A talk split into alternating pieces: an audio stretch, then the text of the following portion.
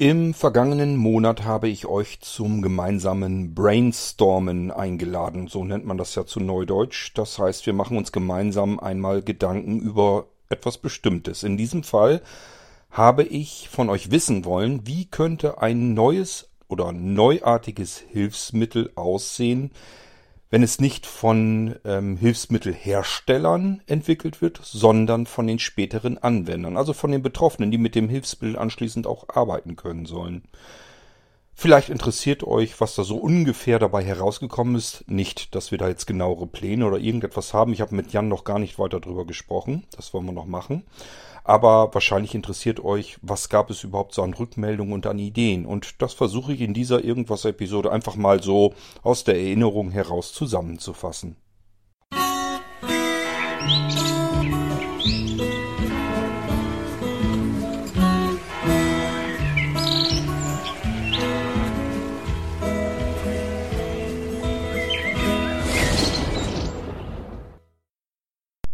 Gleich zu Beginn dieser Episode, nein, der große Knaller ist natürlich nicht dabei gewesen. Das ist aber auch nicht erwartet worden. Von mir schon mal gleich ganz und gar nicht. Ich hoffe, von euch ebenfalls nicht. Und ich denke mal, wenn ich mit Jan dann spreche, das habe ich jetzt noch nicht gemacht, ähm, wird sie ihn jetzt auch nicht wundern, dass da jetzt nicht die Antwort dazwischen war. Es gab einige Antworten, äh, dass die Antwort nicht dazwischen war, wo wir jetzt mit den Fingern schnipsen und sagen, hui, Warum ist da noch keiner drauf gekommen? Das wäre in der Tat ein Allround-Alltagshelfer, den man ganz unbedingt dringend gebrauchen könnte und er ist auch realistisch umsetzbar. Ähm, das war natürlich nicht dabei. Das haben wir auch gar nicht erwartet, sondern wir wollten erstmal nur schauen oder abtasten, was kommt von außen, äh, was kommen da für Wünsche überhaupt zustande. Äh, in welche Richtung kann man überhaupt loslegen, mal nachzudenken. Das ist mir so wirklich so eine Richtungsvorgabe. Darum ging es eigentlich. Ich habe mir aber gedacht, ich nehme euch mal so ein bisschen mit in das ganze Geschehen, in die Weiterentwicklung des reinen Gedankens an ein neues Hilfsmittel. Ähm, und wie gesagt, da sind einige Sachen dabei zustande gekommen. Und bei mehreren habe ich mir gesagt, was ihr da beschreibt, das klingt für mich sehr bekannt. Also ihr habt euch teilweise oder ihr habt teilweise Dinge beschrieben, die es so oder so ähnlich schon gibt. Und ich habe mich gefragt, woran könnte das wohl liegen? Zwei Möglichkeiten fallen mir dazu ein. Entweder ihr habt tatsächlich dabei ein Problem und würdet das gerne lösen und wisst einfach nicht, dass dieses Problem schon entweder im Ansatz oder sogar komplett bereits gelöst ist. Das ist schon ein Hilfsmittel, genau dafür gibt. Das Problem ist wirklich, ihr habt teilweise Hilfsmittel beschrieben, die ich schon in der Hand hatte oder weiß, dass es sie gibt, schon gesehen habe.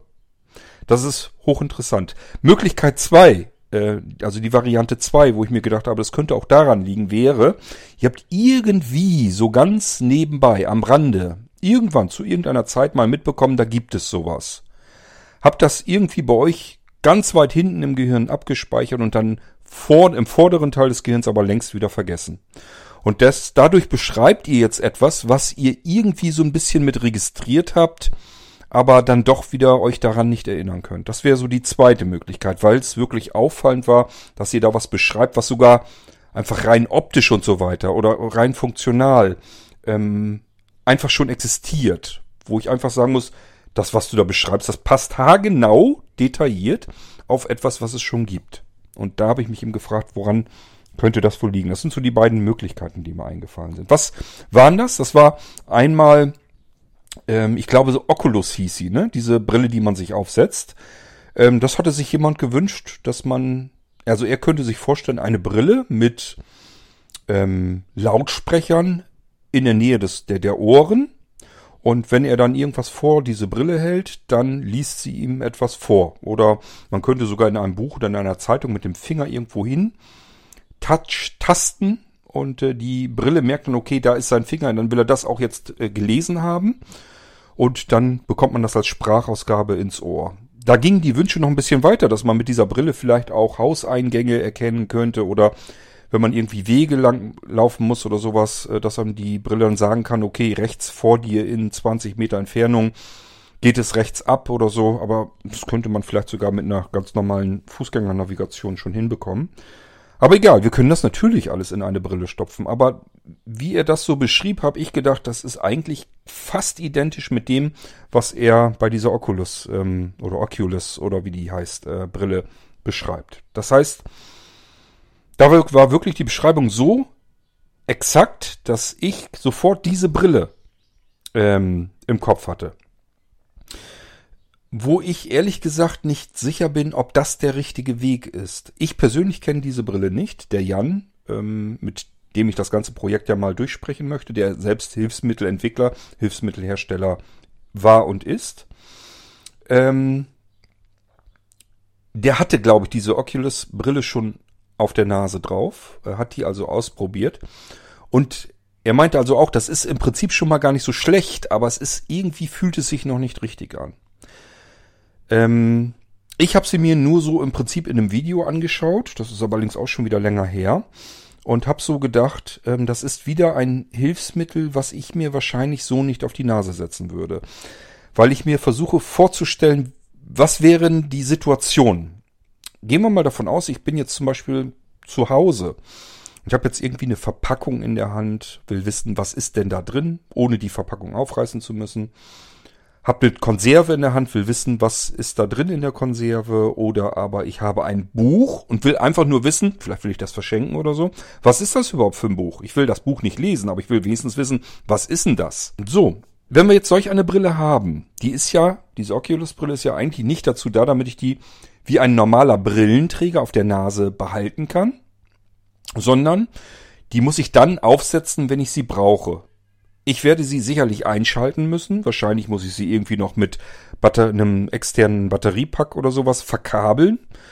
Das ist also nicht mal ebenso. Und das bedeutet, wenn ich jetzt so kleine grundlegende Informationen wissen möchte, ich sag ja Konserve, Verpackung, Pizzaschachtel, Zubereitung, alles mögliche, was da drauf ist, wenn ich Medikamente habe, was habe ich denn da für Medikamente in der Hand und, und, und äh, Beipackzettel, alle, alle sowas, wo ich einfach nur kurz kleine Informationen wissen möchte. So, und jetzt muss ich losgehen. Wenn ich zu Hause bin, habe ich diese teure Brille sicherlich irgendwo gut weggelegt. Die muss ich mir dann hernehmen, aufsetzen, mit einem Akkupack wahrscheinlich verbinden, einschalten. Dann braucht sie wahrscheinlich eine Weile, bis sie durchgestartet ist und ich sie benutzen kann. Ähm, ja, aufsetzen sowieso. Und dann habe ich das Ding eben auf der Nase drauf und dann kann ich erstmal loslegen. Ähm, was bedeutet, entweder ich bin mit meiner Konserve oder mit meiner Packung oder was auch immer, blödens, blödestenfalls, wenn ich das Zeugs vielleicht noch im Keller hat oder so, hochgelatscht, vielleicht zum Wohnzimmer hin, Schublade auf, diese Brille rausgesucht, alles fertig gemacht, eingeschaltet, ähm, Akkus dran geklemmt, äh, gestartet, gewartet. Ähm, so, und jetzt kann ich meine Konserve ablesen und merke, ja, es kann nicht das, was ich jetzt eigentlich mir erhitzen wollte. Das heißt, entweder ich nehme, schleppe wieder mehrere Konserven nach oben, um die dann alle damit abzulesen, oder aber ich gehe halt sportlich nach unten, habe ja jetzt die Brille auf der Nase, kann ich ja gleich mitnehmen und dann die nächsten Konserven ähm, durchschauen. Genauso mit Verpackungen und so weiter. Das ist für dieses mal eben schnell eine grundlegend für mich, aber in dem Moment wichtige Informationen zu lesen scheint mir das zu umständlich zu sein und ich weiß nicht, ob ich das dann machen würde. Ähm, das ist wahrscheinlich für Menschen eine gute Alternative, wenn sie gar kein Smartphone haben. Dann könnte ich mir vorstellen, wenn ich mit dem Smartphone nicht arbeiten will, so mache ich das übrigens. Ähm, das heißt, ich habe das hier natürlich auch andauernd und ständig, dass ich irgendwas in der Hand halte, Verpackungen, ein Buch, ähm, äh, eine Konserve, also irgendetwas, wo eben eine Aufschrift drauf ist und ich kann das auch alles nicht mehr lesen. Und ähm, dann mache ich mir halt das Smartphone eben an, Kamera-App rein und wenn ich ähm, die Sprachausgabe aktiviert habe an dem Ding, dann muss ich eigentlich nur noch in den Fokus, also einmal in das Bild rein ditchen und dann liest er mir schon vor, was er erkennt. Und dann kann ich die Verpackung oder die Konserve so ein bisschen drehen, bis er irgendwas Brauchbares entziffern kann, mir das vorliest und dann weiß ich, was ich da habe. Hier habe ich aber einen Vorteil, weil ähm, so wie es vielen wahrscheinlich geht, das Smartphone habe ich ständig am Mann. Also das habe ich, trage ich bei mir. Das habe ich ähm, in einer Seitentasche am Gürtel, an der, am Hosenbund fest und überall, wo ich gehe und stehe und es gerade brauche, kann ich das Smartphone eben rauszücken und mir das vorlesen lassen. Ich vermute, es würde mir wahrscheinlich sogar Speisekarten vorlesen.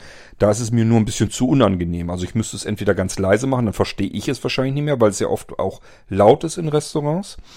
Oder aber ich müsste es mir lauter machen, dann hören es die anderen auch wieder und dann nervt es andere Menschen. Das würde ich nicht haben wollen. Bedeutet, ich müsste mir wieder einen Kopfhörer oder irgendwas mitnehmen. Das nicht so schlimm wäre. Ich habe ja hier ähm, meine Lieblingsfalt-Kopfhörer äh, die sind schnell auf, äh, auf die Ohren gesetzt und dann könnte ich das machen, aber macht man irgendwie auch nicht. Dann dieses Koppeln und ähm, also ich versuche dann immer noch mit Vergrößerung klarzukommen oder dass ich wirklich, wenn ich merke, ich komme da gar nicht weiter selbstständig, dass ich dann eben sage, ähm, schaut mal eben, ob ihr zwischendurch, wenn ihr für euch Gerichte raussucht, schaut einfach, ob ihr irgendwo was findet, wo alles drauf ist. Das mag ich ganz gerne, wo einfach, keine Ahnung, wenn ihr beim Chinesen seid, ich spinne dann immer rum. Ich sag, ähm, such mir mal das Gericht aus mit den 48 Köstlichkeiten. Oder den 48 Kostbarkeiten. Gibt's natürlich nicht, aber ihr kennt das sicherlich, das Spiel beim Chinesen gibt's immer irgendwie sechs Kostbarkeiten oder acht Kostbarkeiten. Das ist immer so ein Gericht, das gibt es immer. Sind verschiedene Fleischsorten, Gemüsesorten und so weiter drauf. Hat man irgendwie alles, da bin ich schon zufrieden. Das ist in Ordnung so. Das heißt, ich sag dann anderen schon immer, äh, in welche Richtung sie gucken können. Ich weiß ja, wo ich mich aufhalte, in welchem Restaurant und da weiß ich auch so in etwa, was ich gerne mag. Oftmals kennt man auch die Restaurants, weiß einfach, was die gut hinbekommen können und so weiter und so fort. Das kriegt man irgendwie so dann hin. Und äh, manchmal geht's halt tatsächlich so, dass ich mir das mit der mit dem Smartphone noch tatsächlich erschließen kann. Das hängt sehr stark davon ab, wie die Speisekarte aufgebaut ist.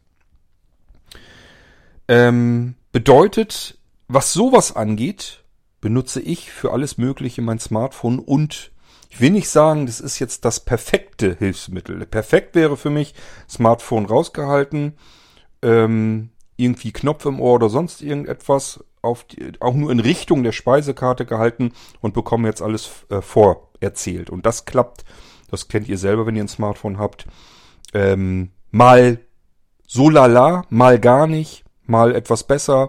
So ist das bei mir auch. Und ähm, deswegen kann ich jetzt nicht sagen, das wäre jetzt, es ist schon das perfekte Hilfsmittel. Es ist das beste Hilfsmittel, was ich kenne, was ich habe, was ich nutze.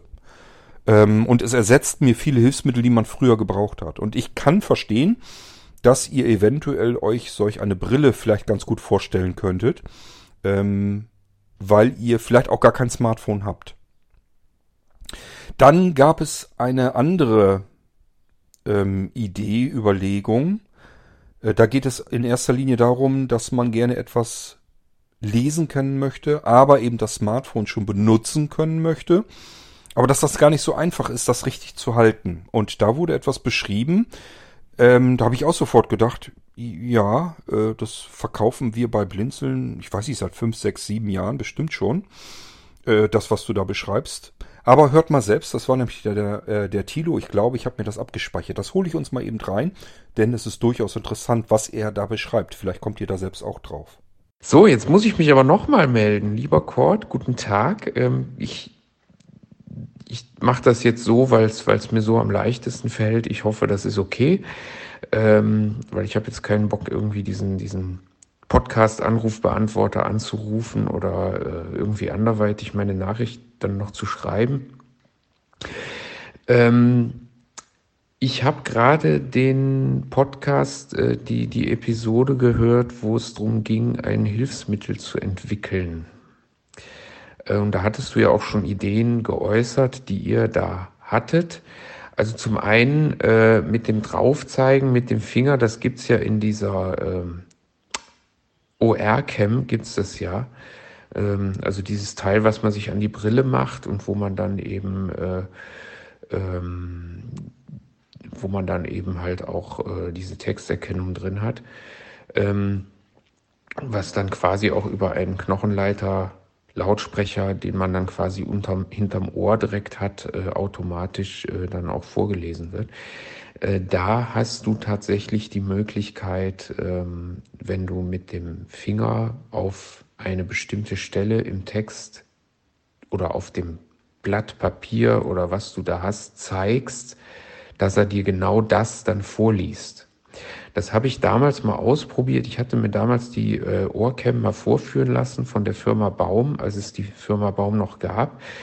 Ähm, die, warte mal eben, mein Finger ist Aufnahme Deine Sprache. So, ähm, so äh, auf jeden Fall diese, diese Ohrcam, die konnte das. Ich hatte das damals mal aufs Exempel geprüft. Äh, da hatte ich äh, von uns nämlich überlegt, ob ich mir das für, für meinen Arbeitsplatz eventuell besorgen lassen würde. Habe ich dann aber nicht gemacht, weil das war der einzige äh, Punkt, wo ich es hätte gebrauchen können. Ähm, wir hatten damals noch die, die Mahnungen äh, an, die, an die Leute, wenn die zurückkamen, als unzustellbar, dann kamen die noch in Papier rein und äh, wir mussten die auch in der Papierform im Original wieder verschicken. Und wir hatten dann einen riesen Ordner, wo dann diese Mahnungen alle drin waren und, und ich habe das wirklich mal äh, probiert. Ich wusste dann ungefähr, wo dieses, wo das Geschäftszeichen steht auf der Mahnung dass es halt ging, dass ich das dann wirklich auch äh, mit diesem entsprechenden Darlehensnehmenden dann äh, verknüpfen konnte und die richtige Akte aufrufen konnte. Und ähm, dieses Geschäftszeichen stand irgendwo oben rechts und ich weiß noch, ich wusste dann ungefähr wo, konnte dann da drauf zeigen und die Orcam hat mir genau dieses Geschäftszeichen vorgelesen. Nichts anderes. Das hat also wunderbar funktioniert. Also das heißt, wenn du einmal weißt, wo es steht, dann funktioniert das schon sehr gut. Ähm, allerdings bin ich immer ein Freund von Hilfsmitteln, die nicht teuer sind und ähm, die vor allem, wo ich dann nicht extra ein Rezept vom Augenarzt brauche und dann das irgendwie zum Hersteller schicken muss oder zur Krankenkasse und dann wird das wieder abgelehnt, dann wird mir irgendeine Alternative äh, angeboten von der Krankenkasse und so weiter und so fort. Da habe ich alles ehrlich gesagt nie wirklich Bock drauf, aber manche Sachen, die kann man sich halt wirklich nicht leisten. So viel Kohle hat man halt nicht. Äh, und deswegen überlege ich mir halt immer, wie könnte man was machen, was möglichst billig ist und womit auch jeder was anfangen kann. Und ich habe tatsächlich jetzt auch gerade aufgrund der Idee, die ihr hattet, ähm, mir tatsächlich gerade mal Gedanken gemacht oder eine Idee, die ich mal hatte, im Prinzip wieder aufgegriffen und habe gedacht, Mensch, das geht doch genau in die Richtung. Ähm, du hattest ja die Idee, diesen, diesen Stift eventuell zu machen, wo man dann mit über den Text fährt und äh, wo man dann auch so ein bisschen so ein Force-Feedback bekommt, mh, hm, was dann äh, im Prinzip ja, erkennen lässt, was ist denn da jetzt? Ist da Text, ist da Grafik, was weiß ich. So, ist an sich eine nette Sache, ist aber natürlich wieder ein Gerät, was äh, ja gebaut werden muss und was recht komplex ist, sage ich mal so. Und wenn du sowieso dann das mit dem Smartphone verbindest, dann würde ich fast noch eher hergehen und sagen, warum baut man sich überhaupt ein Gerät mit diesem Force Feedback, dann machen wir es doch viel einfacher. Und zwar hatte ich vor Monaten schon mal die Überlegung, da hatte ich auch mit dem Simon mal drüber gesprochen, ähm, so einfach mal so als Überlegung. Es gibt ja schon Apps, mit denen man also ähm, ne, Seeing AI oder ähm, wie sie alle heißen. Ich habe jetzt gerade, es gibt ja eine kostenpflichtige, deren Namen ich jetzt vergessen habe, die ja auch sehr bekannt ist. Ähm, da gibt's ja schon Apps, die dann aufgrund der Smartphone-Kamera eben den Text vorlesen. Und das Problem, was ich zumindest mit Seeing AI, was ich sehr, sehr gerne nutze, auch zum Beispiel, um irgendwelche Kartons auszulesen, was ist das oder so. Das Problem, was ich immer habe, ist, ähm, A, dass es nicht immer zuverlässig spricht. Ähm, mal klappt's besser, mal klappt's weniger gut. Und B, gut, ich muss die Kamera halt immer in einem bestimmten Winkel halten, damit es wirklich auch erkannt wird. Und ich bin eigentlich, ich habe schon öfter überlegt, man müsste doch eigentlich es hinkriegen, so eine Art, oder das wäre cool, wenn man das hätte, einen Ständer zu bauen, ähm, der im Grunde genommen, also nicht, also der zwar die Möglichkeit besitzt, äh, recht große Dokumente unter das Smartphone zu legen und dann vielleicht das Smartphone einfach nach links und rechts und hoch und runter ähm, dann irgendwie zu schieben. Also man hängt das quasi oben in diesen Ständer ein und darunter liegt das Dokument und dann kann man das entsprechend auch den, diesen, diesen, diesen oberen Teil in der Höhe verstellen ähm, alles mit ganz einfachen Mitteln, äh, damit die Kamera äh, nicht zu nah dran ist, nicht zu weit weg ist. Und wie gesagt, das Smartphone dann horizontal und vertikal dann auf diesem Ständer verschieben. Ähm, wie man das genau macht, weiß ich noch nicht. Da müsste man irgendeine Schiebetechnik haben, die sowohl das eine als auch das andere kann äh, aber wo das dann nicht schräg geht. Ähm, da müsste ich, da müsste ich sonst mir auch nochmal Gedanken machen. Ich hatte immer mal überlegt, wenn ich da mal eine Idee habe, dann baue ich mir einfach mal so ein Ding äh, aus meinem alten Metallbaukasten, den ich als Kind hatte. Äh, dann wird der dafür halt nochmal wieder belebt sozusagen. Ähm, und ganz toll wäre natürlich, wenn man das Ding dann ganz klein zusammenfalten könnte und im Prinzip dann äh, ja so klein zusammengefaltet äh, irgendwie in die Tasche stecken könnte und dann auch mitnehmen könnte, dass man dann eben im Restaurant das Ding dann auch benutzen könnte, um die Speisekarte dann zum Beispiel auszulesen. Und das wäre schon mal so das Erste. Das ist ja eigentlich nicht besonders teuer, wenn man sowas herstellt. Da schraubt man ein paar Schienen und Platten zusammen und äh, vielleicht äh, ein paar Scharniere noch da rein und dann funktioniert das. Ähm, so, das heißt, hardware-seitig ist da gar nicht viel zu machen. Und dann habe ich mir überlegt, wenn man jetzt im Grunde genommen noch hergeht und eine spezielle App macht, die ähm, mit diesem Teil zusammen im Prinzip ausgeliefert wird, ähm, die nicht nur dann mit der Kamera liest, sondern beim iPhone gibt es, also beim iPhone ginge das ja. Ne? Man hat ja jetzt auch bei den neuen iPhones, äh, ich glaube ab iPhone 8 ist das, dass dann auch äh, zusätzlich zu diesen Tönen von VoiceOver auch äh, teilweise haptisches, äh, haptische Vibrationen gemacht werden. Ähm, und das sind ja sehr kurze Vibrationen, teilweise auch sehr äh, ja, wenn der Rotor zum Beispiel gedreht wird, dann macht es so ein bisschen, also das fühlt sich dann wirklich so an, als dreht man da was. Und das heißt, das iPhone ist ja schon sehr weit, was Force Feedback angeht. Und man könnte doch genau das im Prinzip nutzen für diese, ja, ich sag mal, taktile Rückmeldung, was du dir da ausgedacht hattest mit dem Stift, dass man einfach sagt, nee, das brauchen wir gar keinen Stift für, das macht einfach das Smartphone selber. Das heißt, ich nehme das Smartphone in die Hand, das liegt auf dem Ständer, ich kann das verschieben und es zeigt mir dann per Vibrations, per Vibration an, ähm, was ist da? Ist da Schrift oder was ist da? Ne? Und vielleicht gibt es dann auch eine längere Vibration, wenn es zum Beispiel dann so steht, dass das gesamte Dokument fürs iPhone sichtbar ist. Ja, dass ich nicht immer dann äh, auf Seeing AI warten muss, in der Hoffnung, dass er mir irgendwie sagt, Rand links nicht sichtbar oder dann sagt er plötzlich stabil halten und dann bin ich, das kann ich so schnell gar nicht reagieren, dann macht er schon das Foto. Und es wäre doch am schönsten, wenn man da vielleicht dann über dieses Force Feedback eine Möglichkeit hätte, zum einen erstmal das Smartphone so in diesen Ständer reinzuhängen, dass das ähm, verschiebbar ist, aber im richtigen Winkel, auch in der richtigen Höhe. Das kann man dann äh, einstellen. Und dass man dann eventuell wirklich entweder sagen kann, okay, ich will jetzt eine bestimmte Textstelle suchen, dass das aber auch in Echtzeit wirklich funktioniert.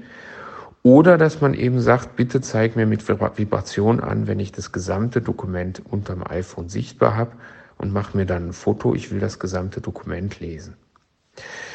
Ähm, also das wäre zum Beispiel noch sowas, was ich mir dann vorstellen könnte. Das heißt also, dieser Ständer ist ja im Prinzip, wie gesagt, nicht wirklich teuer und ja, wenn man dann die App im Prinzip dazu ähm, noch macht, ähm, dann wäre das schon eine recht gute Sache. Also dann bräuchte man jetzt nicht extra irgendwie einen komplexen Stift zu bauen, der dann mit äh, Force Feedback arbeitet. Jetzt weiß ich nicht, wie das bei anderen Smartphones ist, bei Android-Smartphones, wie, die, wie weit die inzwischen sind mit haptischem Feedback. Hm. Das ist natürlich dann wieder eine andere Sache. Aber wie gesagt, für mich wäre das schon sehr hilfreich mit meinem iPhone, dass ich also in der Lage wäre, da äh, dann sowas eben zu machen. Ich bräuchte jetzt gar nicht unbedingt das Gefühlte, aber es ist natürlich, es kann natürlich ein Vorteil sein, dass man da einfach so ein, ja, so ein kleines intuitives Feedback übers Gefühl dann eben bekommt und dann wirklich auch ähm, ja, was an die Hand bekommt, wo man weiß, okay, ist da jetzt Schrift oder ist da eine Grafik oder was ist da? Genau, aber dieser Ständer, der war mir schon lange Zeit, äh, spukt der so in meinem Kopf rum und ich bin dann immer wieder am Überlegen, wie könnte man das machen, dass man das zum einen nach unten und oben verschieben kann, zum anderen aber nach links und rechts und dass man dann auch noch in der Höhe verstellen kann, dass dann eben wirklich für die jeweilige Schriftgröße da wäre natürlich auch gut, wenn dann irgendwie mir das Smartphone wieder hilft und sagt, ähm, und sagt irgendwie, keine Ahnung, äh, ne, noch etwas höher bitte oder was weiß ich, ja, dass man da einfach so ein bisschen eine Unterstützung auch noch bekommt von der App.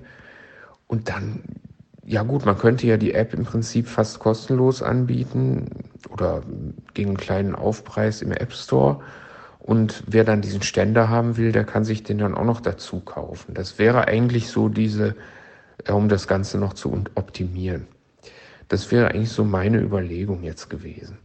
Ähm, ich weiß ja nicht, ob ihr da, vielleicht könnt ihr euch mal Gedanken machen, ob das irgendwie passt. Ich weiß ja auch nicht, ob ihr jetzt schon andere Rückmeldungen bekommen habt, die in eine ganz andere Richtung gehen. Also ich glaube, da hat jeder so seine ganz eigene Art, mit solchen Sachen umzugehen. Und ähm, ja gut, ich sag mal so, wenn ich jetzt einen Brief äh, lese, dann mache ich das sowieso in der Regel dann. Also ich gucke dann vorher mit dem Smartphone, äh, was ist es überhaupt? Also dann gucke ich auf den Umschlag, ist es überhaupt für mich? Weil ich habe auch schon mal dann, dass es äh, irgendwie das für meine Nachbarin dann was bei mir reingeworfen wurde. Und wenn ich jetzt wirklich den Brief lese, dann mache ich es in der Regel sowieso so, dass ich den dann auch abspeichere, dass ich ihn dann im Computer habe auch nochmal als Word-Dokument und auch nochmal als PDF-Dokument, dass ich den nicht jedes Mal wieder aus, den, aus, den, aus dem Ordner dann raussuchen muss. Und äh, da ist es natürlich dann schon sinnvoll, dass man noch seinen Scanner hat und, und äh, Fine Reader in meinem Falle, dass man da einfach in der Lage ist, das, äh, das dann auch wirklich abzuspeichern. Das wird mit dem Smartphone natürlich schwieriger. Aber wenn du natürlich so einen Ständer hast, könntest du das im Zweifelsfall auch schon wieder eventuell erreichen, wenn du es dann wirklich so weit hast, dass du wirklich sagen kannst, okay, ich habe jetzt das ganze Dokument unter dem äh, iPhone sichtbar und dann mache ich einfach Seite für Seite, lege ich das da drunter. Wenn das iPhone ja einmal richtig liegt, dann passt es ja auch. Und dann, ähm, ja, und dann liest er das aus und ja, warum soll er es dann nicht auch gleich irgendwie als Textdatei oder wie auch immer dann abspeichern? Das wäre ja dann auch noch ein kleines Zusatzschmankerl, was dann vielleicht noch geht. Aber gut, das ist jetzt schon sehr weit gedacht. Aber wie gesagt, also man könnte da einiges, glaube ich, erreichen. Die Frage, die ich mir nur stelle, ist, wenn man einen ausreichend großen Ständer baut, der im Zweifelsfalle, wo auch ein Pizzakarton drunter passt, ähm, wie kriegt man das hin, dass man den so klein zusammenfalten kann, dass der wirklich ja, dann auch vielleicht in die Jackentasche passt oder wie auch immer, weil der wird dann entweder sehr klar, äh, sehr dick oder er ist halt noch sehr lang und groß. Und dann müsste ich wahrscheinlich schon wieder eine extra Tasche mitnehmen. Und das macht man natürlich dann auch nicht. Äh, ja, das heißt also, dann lässt man ihn doch lieber zu Hause und hat ihn dann im Restaurant doch wieder eben nicht dabei. Ne? Ähm, und das wäre schon eine Hilfe, gerade im Restaurant, Jetzt wird sich natürlich nicht jeder Restaurantbetreiber sich da an jedem Tisch so einen Ständer anbringen lassen wollen. es gibt ja auch Restaurants, die haben sogar Speisekarten in Blindenschrift, aber es gibt dann eben, ja, da gibt es immer welche, die dann für sowas bereit sind und für sowas offen stehen, aber es gibt eben auch andere, die tun das nicht. Wobei ich natürlich auch sagen muss, die meisten Restaurants, die haben auch heutzutage eine Homepage, wo man sich auch die Speise Speisekarte vorher angucken kann. Und dann weiß man schon, was man nimmt, bevor man überhaupt ins Restaurant geht. Also das gibt's ja auch immer noch die Möglichkeit. Ähm, das, äh, das ist zumindest bei den etwas größeren Restaurants in der Regel ja auch so. Ähm, aber äh, wie gesagt, also es ist natürlich gerade, wenn man jetzt spontan irgendwo, ach komm, wir gehen mal hier essen, ja, dann war man vielleicht dann noch nie da und wusste auch vorher nicht, dass man da hingeht und äh, dann hat man natürlich auch nicht geguckt, was haben die denn alles so.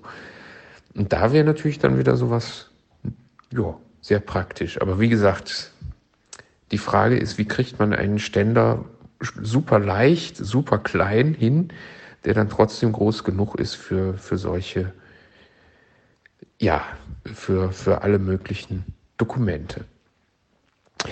Gut, also das jetzt erstmal so zu mir. Jetzt hast du schon wieder eine lange Sprachnachricht von mir, die du auch wieder äh, vielleicht verwerten kannst.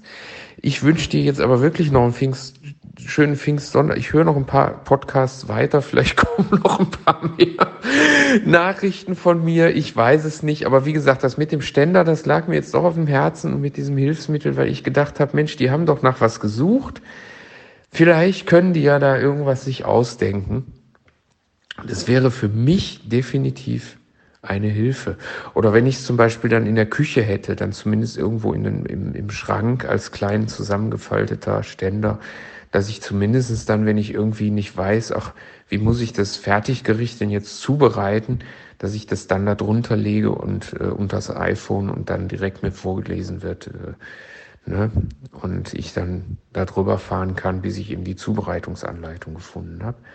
Das wäre auch schon mal ein Vorteil, ne? dass man dann eben auch das iPhone nicht immer in einer zittrigen Hand hält. Gerade ich habe teilweise zittrige Hände, Hände und dann ist es natürlich sehr blöde. Und dann ist man natürlich äh, schlauer, wenn man einen Ständer hat und äh, der zittert nicht. Der steht dann gerade da vor einem und dann schiebt man einfach das iPhone runter oder ein bisschen nach rechts und hat es dann im Prinzip recht schnell gefunden, was man sucht. Gut. Ähm, genau, das jetzt erstmal so meine Überlegungen dazu. Vielleicht kannst du oder vielleicht könnt ihr ja was damit anfangen.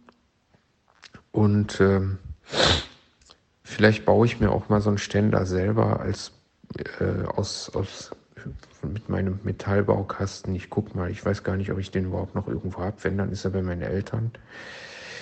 Ähm, vielleicht mache ich mir mal Gedanken, dass ich mir mal so einen Prototypen dann zusammenbaue, dass ich zumindest für mich selber dann was habe. Dann kann ich euch ja auch mal berichten, wie ich das mir dann ausgedacht habe oder wie es bei mir funktioniert. Aber wie gesagt, ich weiß es noch nicht. Vielleicht kommt da auch gar nichts. So, wir haben 15 Uhr, deswegen flötet hier meine Vogeluhr vor sich hin. Ähm, so, ich wünsche dir alles Gute und äh, ich muss jetzt mal wieder hier. Pause, Taste. Was? WhatsApp hat eine Pause-Taste?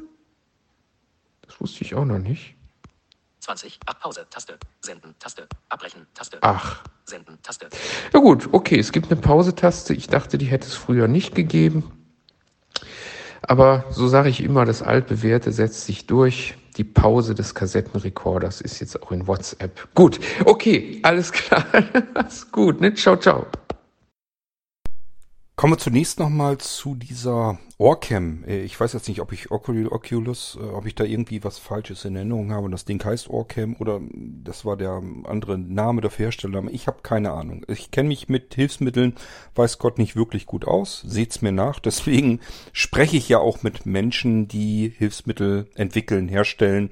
Letzten Endes auch dann mit euch, um überhaupt mal so ein bisschen so ein Gefühl äh, dazwischen zu bekommen. Also bauen und entwickeln Hilfsmittelhersteller eigentlich überhaupt die Hilfsmittel, die dann auf der anderen Seite von den Anwendern dieser Hilfsmittel auch wirklich so benutzt und gebraucht werden? Oder geht da irgendwas so ein bisschen schief aneinander vorbei? Das ist so ein bisschen das, was mich so an der ganzen Geschichte eigentlich interessiert.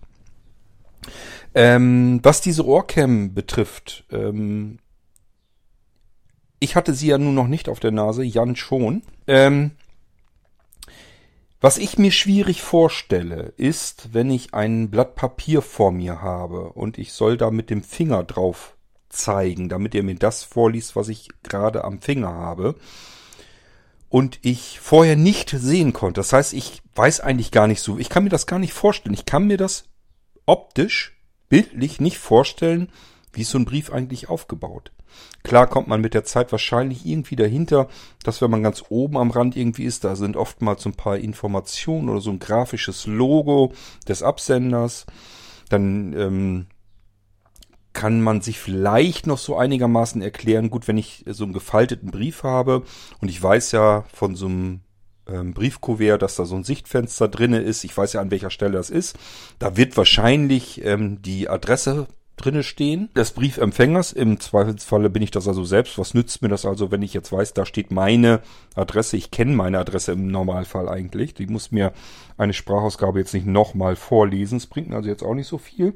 Und den Rest, ja, ich kann halt auf diesem Brief irgendwo mit dem Finger drauf zeigen und dann liest mir dann eine Sprachausgabe eben vor, was er in der Ecke vorfindet. Ich weiß aber nicht, ob mir das so viel hilft. Ähm, ich könnte mir vorstellen, und da war so unsere Überlegung, ja, dass man diese Force-Feedback-Technik einfach nochmal so ein bisschen reanimiert. Weil ich mich eben daran erinnert habe, als ich, ähm, als das mit meinem Sehen schon schlechter wurde und ich mir das am Computerbildschirm alles ein bisschen größer eingestellt habe, andere Farben und Kontraste und so weiter und dann diese Force Feedback Maus damals hatte, diese iFeel Maus dann hatte ich das Gefühl, es hilft mir bei der Orientierung, dass ich einfach über eine Rückmeldung, eine fühlbare Rückmeldung an der Computermaus mitbekomme, wo bin ich wahrscheinlich irgendwo, wo muss ich überhaupt mit den Augen jetzt den Mauspfeil suchen. Das konnte ich tatsächlich ganz gut hinbekommen, wenn ich nämlich auf dem Bildschirm die Symbole hatte, ein Desktop und dann mit den Symbolen da drauf, dann hat ist die Maus über so ein Symbol drüber und das war so ein kleineres Knucken. Dann wusste ich einfach, okay, hier sind kleinere Elemente. Ich habe da irgendwo ein großes Fenster geöffnet und dann auf der linken Seite sind vielleicht so ein paar kleinere Symbole.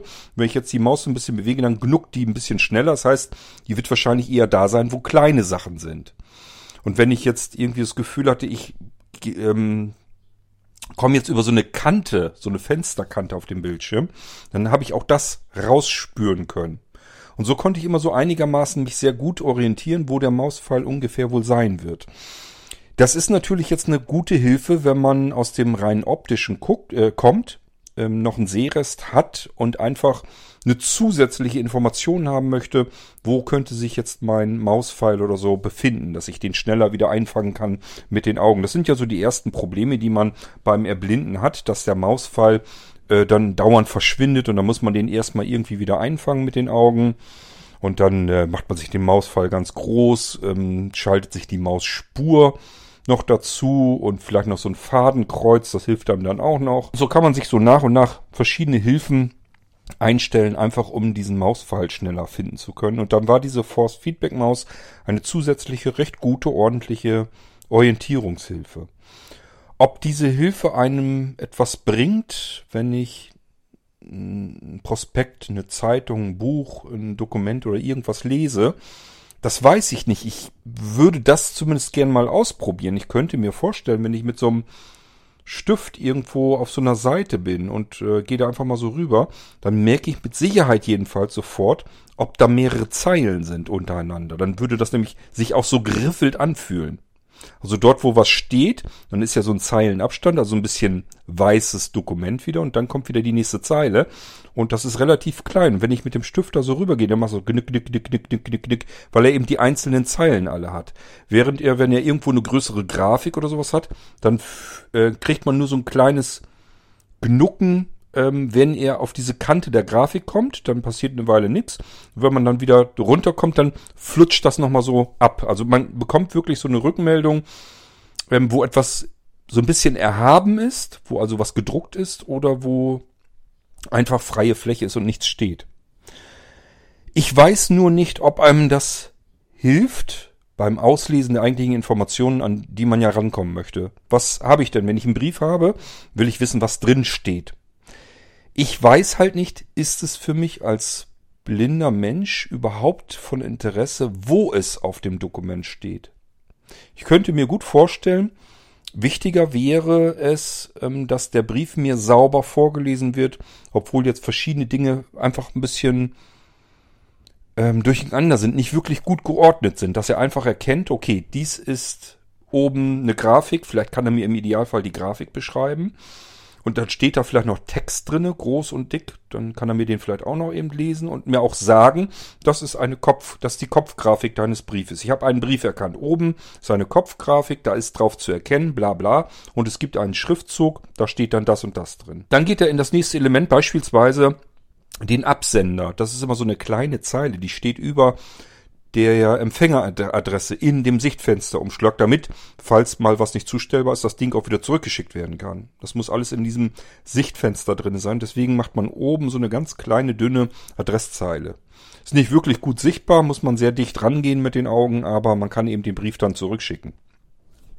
Ähm, dass er einem dann aber auch sagt, das ist die Absenderzeile über dem Adressfeld. Und dann sagt er einem, und im Adressfeld steht das und das drin. Kann ich prüfen, ob das überhaupt ein Brief an mich ist. Dann kann er mir sagen, rechts neben dem Adressfeld, oben auf der rechten Seite ähm, stehen jetzt verschiedene Informationen. Zum Beispiel, was diese Firma alles macht und ausliefert oder irgendwelche anderen wichtigen Informationen. Dann kann er mir vielleicht sagen, ähm, die Kundennummer lautet so und so und äh, die Auftragsnummer so und so, das Datum so und so. Und dann wäre für mich jedenfalls interessant und wichtig, dass ich möglichst schnell genau zu diesen Informationen wieder springen kann. Das heißt, ich habe jetzt keine Lust, wenn ich jetzt nochmal das Datum wissen will. Ich lese also jetzt den Brief durch und da bezieht sich irgendwas auf das Datum des Briefes ähm, dann muss ich in dem Moment ja wissen, wie war denn das Datum nochmal? Das habe ich mir doch jetzt nicht gemerkt. Und dann würde ich ganz gerne mit irgendwie einer Geste oder irgendetwas, was ich sehr schnell und intuitiv einfach ausführen kann, ohne dass ich jetzt eine komplexe ähm, Bewegung machen muss oder irgendwas Komplexeres. Das muss möglichst simpel und einfach sein. Muss er mir gezielt das Datum nochmal sagen können oder gezielt die Kundennummer oder gezielt die Auftragsnummer. Das könnte ich mir vorstellen, dass das eine Hilfe wäre. Das wäre aber etwas, da ähm, braucht es eigentlich nur eine vernünftige Softwarelösung.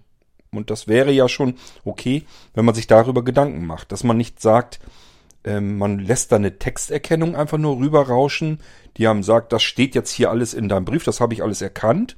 Und da ist dann irgendwie so ein kleines heilloses Durcheinander, mal mehr, mal minder. Sondern ähm, diese Informationen erkennt er als solche. Was ist es eigentlich für eine Information? Er erkennt also nicht einfach nur den Text, sondern kann diesen Text einer bestimmten, äh, einem bestimmten Datenfeld zuführen und einfach mir sagen, äh, das ist die Kundennummer, das ist das Datum und so weiter und so fort. Was man so im normalen Formbriefen ähm, üblicherweise drin hat. Das könnte man ja heraussuchen und äh, versuchen so aufzubereiten, dass ich sehr schnell von Information zu Information springen kann. Auch hier, ich kann das nicht beurteilen, ob das eine große Hilfe wäre. Ähm, ich denke mir nur, wenn man solch einen Force-Feedback-Stift benutzen würde, dann könnte man eventuell sich erschließen, dass man jetzt sagt, okay, bei diesem Brief sind jetzt die Informationen über Kundennummer und so weiter. Das ist oben so ein kleiner Textblock. Und dann kann ich mit dem Stift vielleicht schneller finden, wo ist dieser Textblock. Und wiederum die Kamera sieht dann, okay, er zeigt mit dem Stift auf diesen Textblock. Dann könnte ich ja ein bisschen stärker auf den, auf den Stift irgendwie drücken oder eine Taste am Stift. Und in dem Moment liest er mir diesen Textblock vor.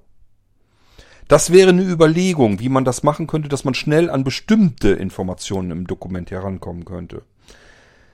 Ich weiß nicht, ob mir da der Finger viel dabei nützt. Da müsste ich ja wirklich eigentlich zielstrebig genau auch ähm, wissen, hier tippe ich jetzt auf Text zumindest. Das kriege ich mit dem Finger im Normalfall ja nicht hin. Mit einem Force-Feedback-Stift schon eher. Da, der kann mir sagen, du bist hier irgendwo, das fühlt sich an, als wenn ich da Text unten drunter habe und nicht weiße Fläche. Ihr versteht hoffentlich, wohin so meine Gedanken da laufen. Ähm, deswegen sind wir so auf diesen Stift. Und der Stift ist übrigens, der ist, äh, das ist äh, unter, unterster Münzbereich. Also die Dinger kosten mittlerweile gar nichts mehr.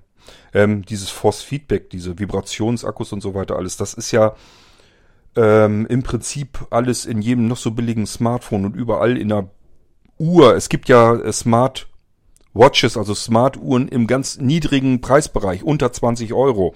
Da ist das auch alles drin. Da, die können auch schon vibrieren und sowas alles. Also das ist jetzt nicht wirklich ähm, äh, Hexentechnik. Das äh, kriegt man recht preisgünstig hin. Da mache ich mir jetzt weniger eine Sorge. Und wenn man das per Bluetooth koppelt, dann ist das alles eine machbare Geschichte, die nicht viel Geld kostet, aber ähm, klar, es kostet Geld und man muss sich überlegen, ist das dann überhaupt eine Hilfe? Es nützt mir ja nichts, einfach nur etwas zu bauen, äh, damit man es hat.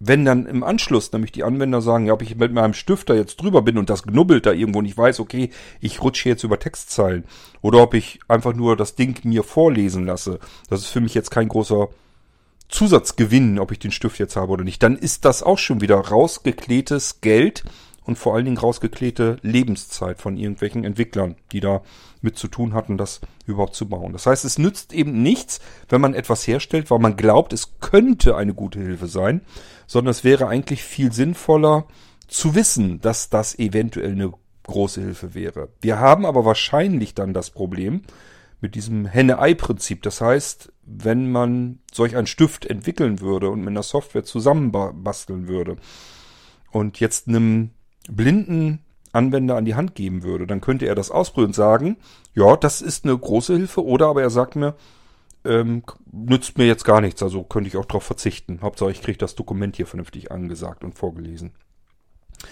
Ähm, dann hat man den, die Zeit und das Geld aber schon bereits investiert. Und wenn man das nicht macht, dann würde wahrscheinlich jeder blinde Anwender sagen, kann ich mir gut vorstellen, macht mal erstmal. So, ob das dann wirklich eine Hilfe ist, das kann man sich, glaube ich, nicht gut vorstellen, wenn man es nicht ausprobieren kann. Es muss also erst etwas da sein, dann kann man es ausprobieren, dann kann man für sich entscheiden, bringt mir das jetzt was oder bringt mir das nichts. Ich glaube, dass das so ein bisschen das größte, größte Problem an der ganzen Geschichte ist, egal was wir da jetzt anfangen. Ähm, ja, und dann haben wir jetzt äh, die andere Geschichte, die der Tilo hier eben so schön äh, bildlich dargestellt hat. Ich habe Tilo natürlich schon ähm, geantwortet. Das erinnert mich sehr stark an unsere Falt-Scanbox von Blinzeln, die wir haben. Ähm, nur, dass man sie eben nicht so klein zusammenfalten kann, dass man sie irgendwie in eine Hemdtasche oder in die Hosentasche oder in die Jackentasche einfach so reinpacken kann. Ich bin mir auch nicht ganz sicher, ob das wirklich funktionieren würde. Wenn ich das so klein zusammenfalten kann, dann habe ich ja überall diese Knicke drinne. Und überall, wo ein Knick ist, ist das ganze Ding natürlich extrem flexibel wollen wir ja so haben. Wir wollen es ja an der Ecke genau einmal knicken können. Und äh, die File-Scanbox ähm, hat ja auch schon diese, dieses, dass man zusammenfalten kann. Und die Stabilität kommt erst durch diese Druckpunkte, dass ich also so Druckclips habe, die ich dann so entsprechend eben zusammenklipsen muss, damit er da die eigentliche Stabilität wieder herausbekommen kann. Denn ich will ja auf dieses ähm, hauchdünne Ding, auf dieses hauchdünne Kunststoffgestell äh, dann, will ich ja mein Smartphone drauflegen können. Das soll ja nicht irgendwie in der Mitte einfach durchhängen oder sonst irgendetwas oder in sich zusammenknicken. Und je mehr Falten ich in sowas reinbringe, je mehr Knicke da drin sind, desto labiler wird das Ganze. Das stelle ich mir also nicht so einfach vor. Das heißt, diese Fallscanbox kommt an dem, wo ich denke, dass man das so machen kann. Das kommt dem am nächsten schon.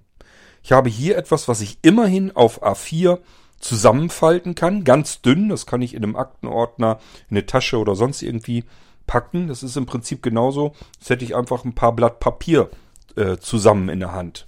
Ähm, so ähnlich müsst ihr euch das vorstellen, in DIN A4. Und das kann ich jetzt entsprechend so auseinanderfalten und mit diesen Druckknöpfen zusammenklipsen, dass das Ganze ein ähm, in sich stabiles Gestell gibt, was dann auf der oberen planen Fläche einmal so ein Loch drinne hat und da lege ich natürlich dann genau die äh, Kamera des iPhones drüber. Und dann habe ich das iPhone exakt so positioniert, oder beziehungsweise Smartphone, habe ich dann so exakt positioniert, dass wenn ich ein Dokument jetzt da drunter schiebe, dass die Höhe und alles genauso stimmt, dass die Kamera das komplette Dokument jetzt einscannen kann. Das ist also genau in der richtigen Höhe, in der idealen Höhe, damit die ähm, Kamera ideal erkennen kann, was steht auf dem Dokument, aber auch das ganze komplette Dokument als Ganzes einscannen kann. Ich glaube auch nicht, dass das ein Vorteil ist, dass ich jetzt irgendwie noch mir ein Gestell überlege, wo ich das ähm, Smartphone einspanne und dann über diesem Dokument hin und her schieben kann. Äh, auf Schienen geführt. Erstens, das klingt schon wieder alles deutlich schwerer, das ist schon wieder nichts Portables. Und zweitens ist es eigentlich mit den heutigen Smartphone-Kameras Kameras und mit den Weitwinkelmöglichkeiten, die sie haben, eigentlich auch nicht mehr notwendig. Also die können im Prinzip aus ein paar wenigen Zentimetern Höhe äh, eine DIN A4-Seite schon ganz gut komplett einscannen. Das ist eigentlich nicht mehr das Problem.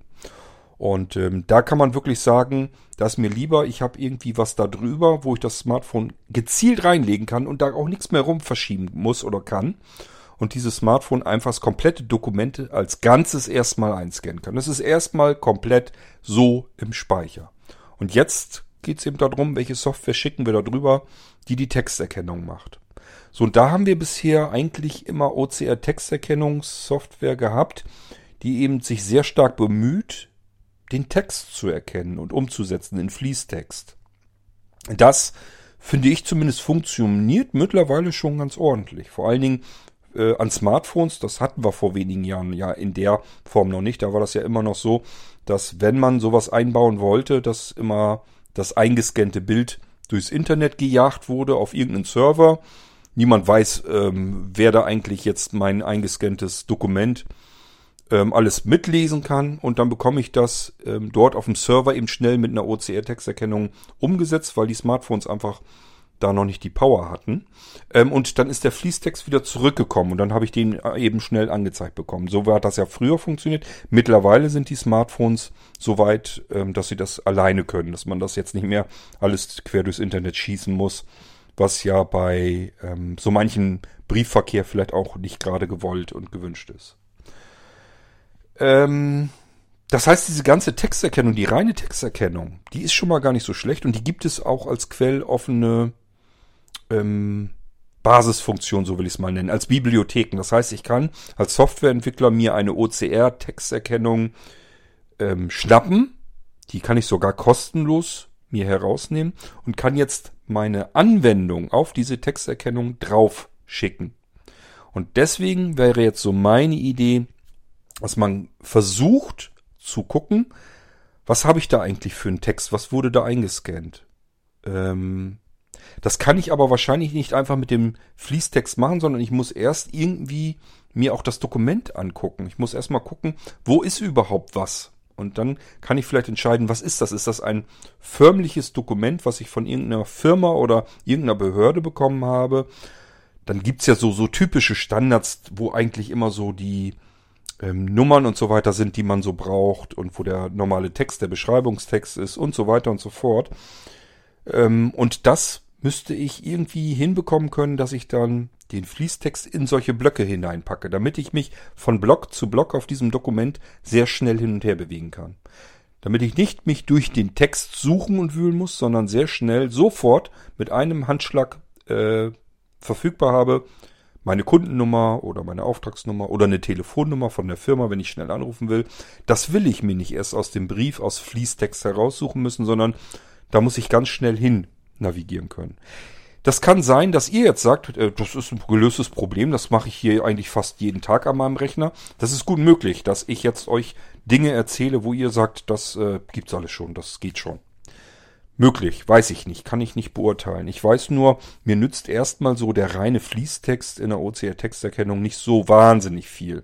Das ist ganz gut, wenn ich jetzt ein Buch einscanne oder irgendwie eine Geschichte, eine gedruckte oder sowas und will einfach Fließtext haben, damit ich mir den von der Sprachausgabe bequem vorlesen lassen kann, ist das schon mal sehr schön aber ähm, um gezielt an Informationen heranzukommen, so wie es mir als sehende Person ja auch möglich ist, wenn ich jetzt eine Kundennummer brauche. Deswegen schreibt man Formbriefe ja immer so in etwa, dass ich sehr schnell erfassen kann, wo ist, steckt jetzt meine Kundennummer, wo ist denn die Auftragsnummer, wo ist das Datum dieses Briefes, wo ist eine Telefonnummer, wo ist die Bankverbindung, die steht meistens ganz unten im Brief, irgendwo in so, in so einem Footer drinne.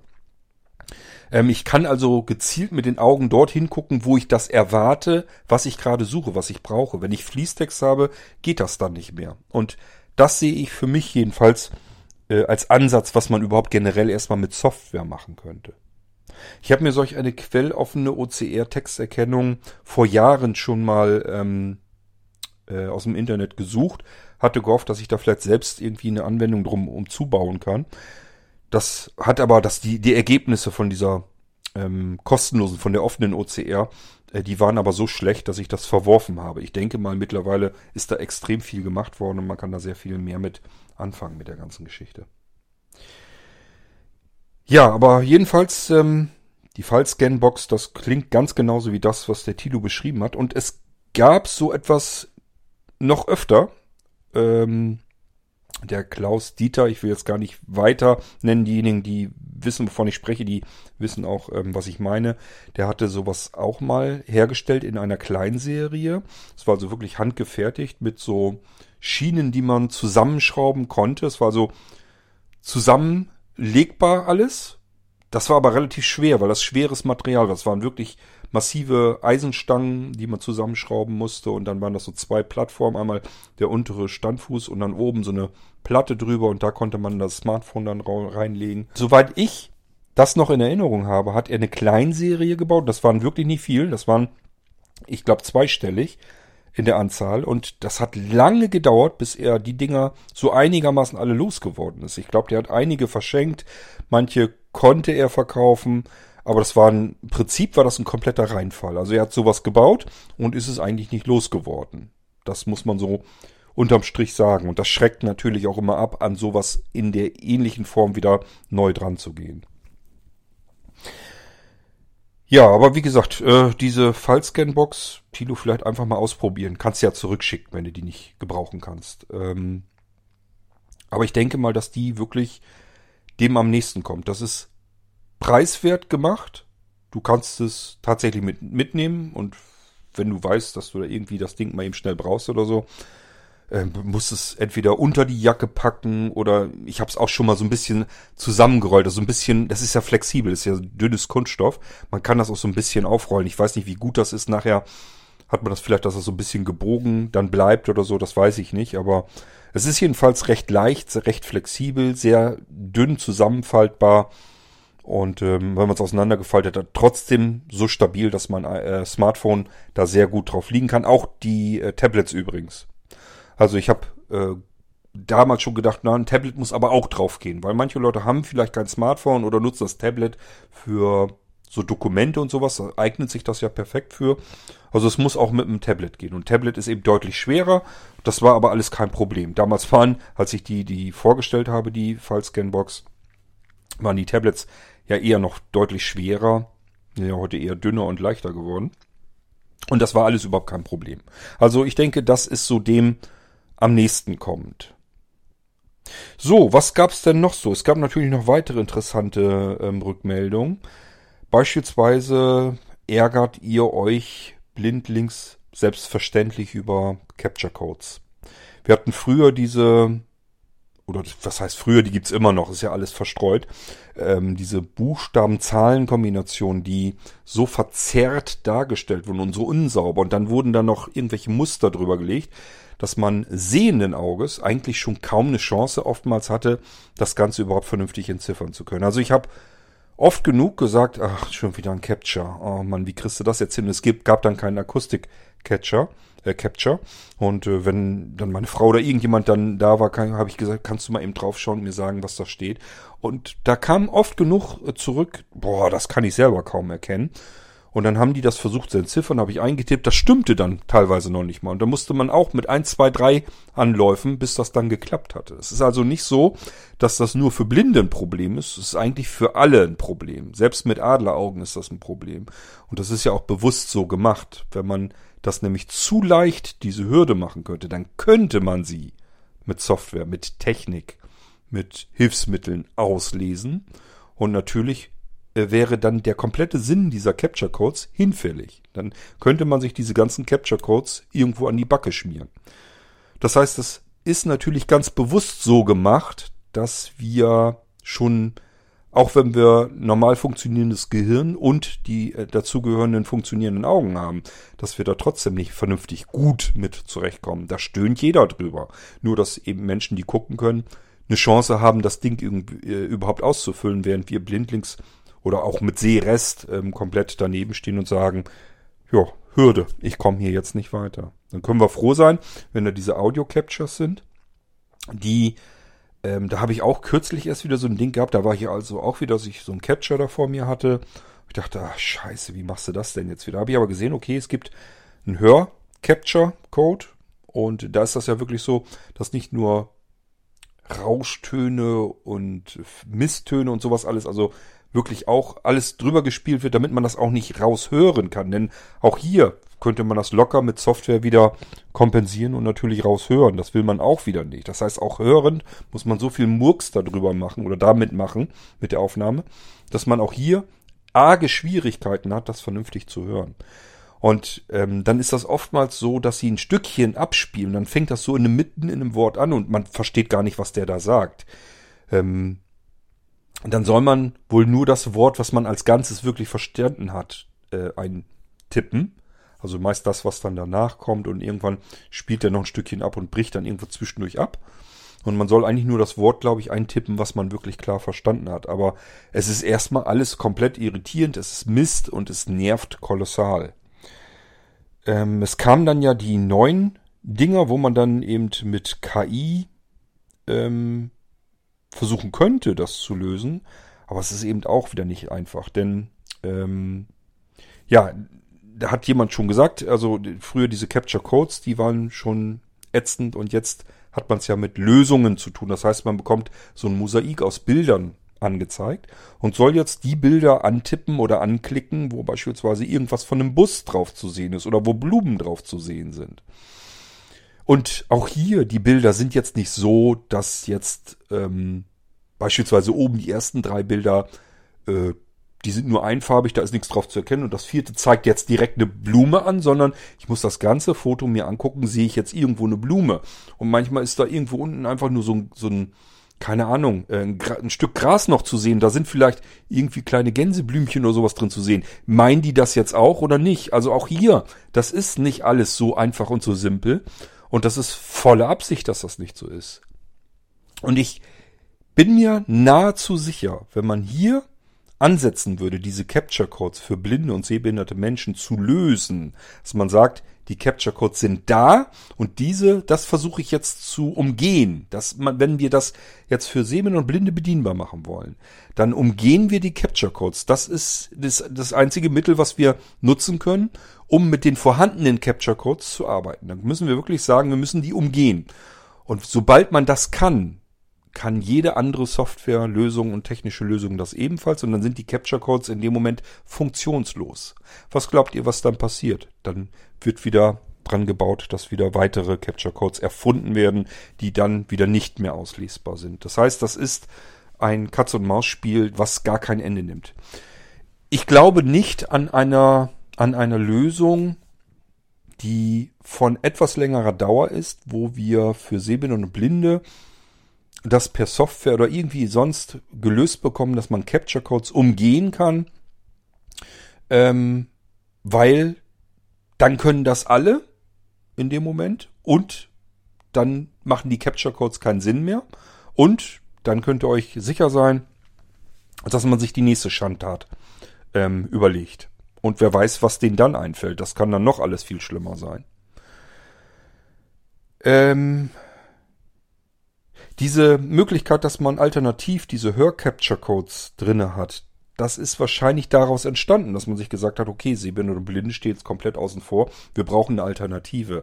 Das ist wahrscheinlich schon die Lösung des Problems. Also da ist, hat sich jemand schon dran gesetzt, wie können wir diese Capture-Code-Geschichte eigentlich lösen für Sehbehinderte und Blinde? Und dadurch ist dieses zum Hören entstanden. Ich will nicht sagen, dass das nun wirklich geil ist, das macht auch keinen Spaß, aber ähm, ich habe das beim letzten Mal auch hinbekommen und es ist zumindest ähm, ein Ansatz, dass man es schaffen kann. Aber es ist wirklich eine einzige Krätze. Es macht keinen Spaß, es nervt einfach nur und es ist einfach nur ganz furchtbar und scheußlich.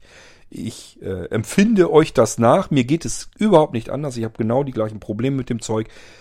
Äh, bin mir aber sicher, das ist etwas, mit dem wir werden leben müssen. Und sobald man das technisch oder per Software irgendwie lösen kann, kommt die nächste Etappe. Also das ist nicht so, dass wir dieses Problem lösen können und dann haben wir jetzt eine Lösung, sondern das ist dann nur, dass wir den nächsten Schritt einläuten, wie man die Capture Codes wieder abändern muss, damit es wieder nicht mehr lösbar ist.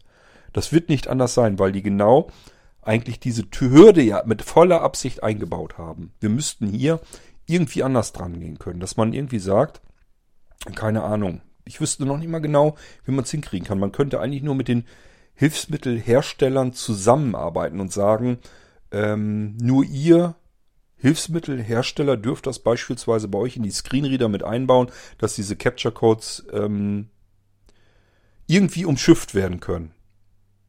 Aber ich bin mir ziemlich sicher, wenn man das kann, dann können diejenigen, die da kriminelle Absichten haben, sich diese Funktionalität da irgendwie auch wieder rausziehen. Also es wird aller Wahrscheinlichkeit, ich kann mir nicht vorstellen, dass das ein jemals lösbares Problem ist. Eine andere Wunschvorstellung, die konnte ich ganz gut nachvollziehen. Ich wüsste im Moment noch nicht so richtig, wie man das am besten lösen kann. Dafür braucht es einen Heidenaufwand an KI. Und KI ist nicht einfach nur, ich setze mich irgendwie mit ein paar Programmierern irgendwie zu Hause hin und wir programmieren da mal was. Das ist mit einer großen künstlichen Intelligenz aller Alexa oder so ähnlich, ähm, ist das nicht zu bewerkstelligen. Also ich sag mal, die dollste künstliche Intelligenz, die wir wahrscheinlich im Moment so ungefähr haben für den Hausgebrauch. Das wird Alexa sein, also die von Amazon.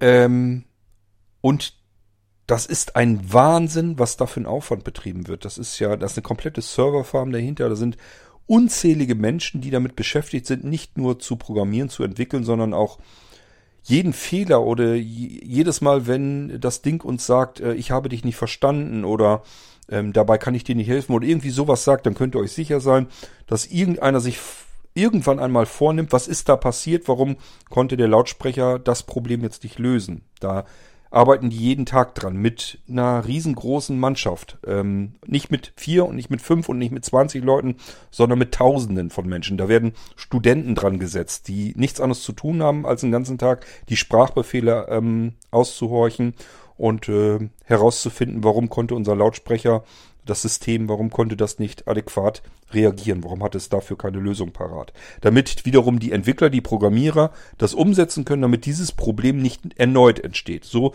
wächst diese KI langsam aber sicher nach.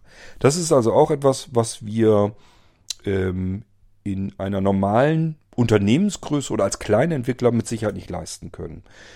Worum geht's da? Ähm, Jemand hatte sich gewünscht, es wäre total klasse, wenn ich mir ein Foto betrachte oder ein Video, vielleicht da ein Screenshot oder sowas von mal, also das Video vielleicht dann stillstehen lasse, einen Film anschaue und den auf Pause schalte oder sowas, dass ich dann eine künstliche Intelligenz etwas fragen kann.